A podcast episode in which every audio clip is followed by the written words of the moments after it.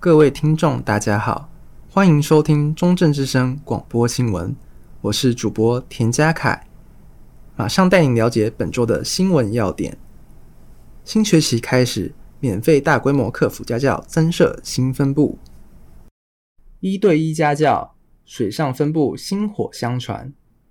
嘉义县民雄乡新传二手书店是世贸二馆前馆长黄金山创立。自二零一三年起，开办免费一对一客服家教，以翻转弱势学子的命运为目的，由大学生担任老师，辅导学生课业。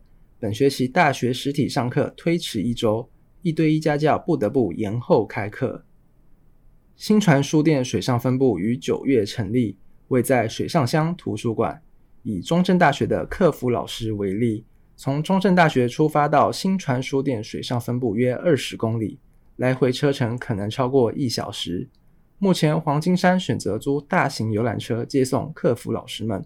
黄金山说：“为了大学生老师们的安全与便利，才砸下大笔金钱包下游览车接送老师们。”随着水上分部成立，客服老师也即将进驻水上分部进行教学。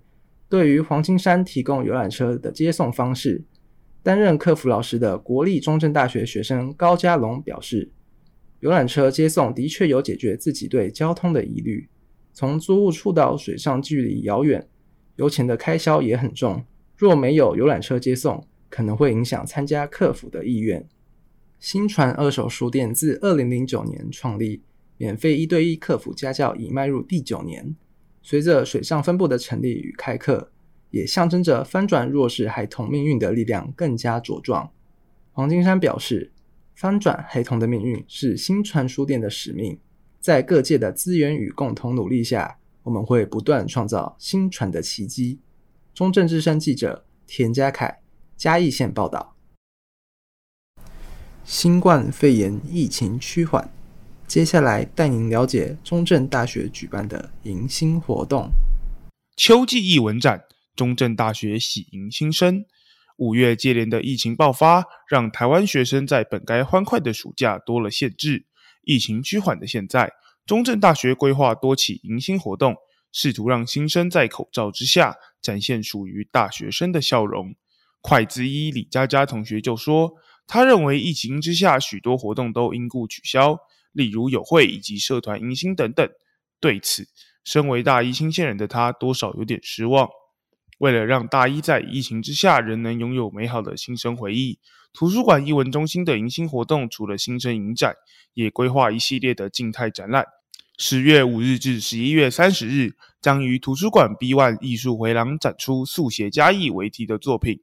艺术家梁少伟因同时拥有摄影和美学背景，以速写取代单纯的镜头记录，将嘉义的老建筑用笔永久留存在画纸上。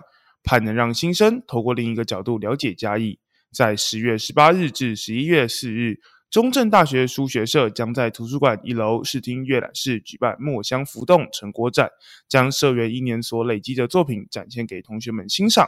最后，十二月六日至明年的一月六日，由木工职人罗佑瑞带来“时刻日常木雕展”，刻画每一个生命历程的木雕，为本学期画下完美句点。艺文中心专案工作人员谢依山表示，今年的展览与嘉义在地艺术家结合，希望达成大学在地化的目标，让学生们更了解中正大学所在地嘉义的艺术风情，同时对脚底下的这块土地更有认同感。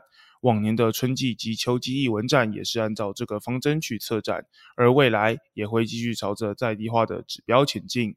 静态影展和动态影展提供新生视觉饗宴的同时，艺文中心可没忘记听觉感受，因此特别在十月十三日晚上七点举办绝代原声阿卡贝拉演唱会，邀请欧开合唱团来到嘉义民雄，让学生们在学期初便能置身曼妙多元的音符当中。欧开合唱团是一个由原住民组成的阿卡贝拉团体，以无伴奏的合唱表现多元文化，表演结合西方。中式以及原住民本身的音乐特色，传达台湾特有的原民精神。中正之声记者顾静红，中正大学报道。看完中正大学一系列的迎新艺文活动后，接下来带您一窥属于中正独特的后山生态。中正校园后山，食蟹獴现身生态池。八月二十四日中午，国立中正大学通识中心的工作人员透过在小型生态池架设的摄影机，发现中正大学后山有石蟹獴出没。校园内第一次出现石蟹獴的踪迹，同学们大多不知道此项消息。对于石蟹獴也不甚了解，知情同学表示是从网络新闻或中正大学全校版得知。石蟹獴是三级保育类动物，毛色呈现暗褐色，嘴部至脸颊附近有一道白色鬃毛，看似披了蓑衣的模样，让石蟹獴有个别称“棕蓑猫”。国立中正大学通识教育中心助理教授陆维元提及，食蟹獴的身长大约四十公分，通常会在溪流附近活动，且大多为夜行性动物。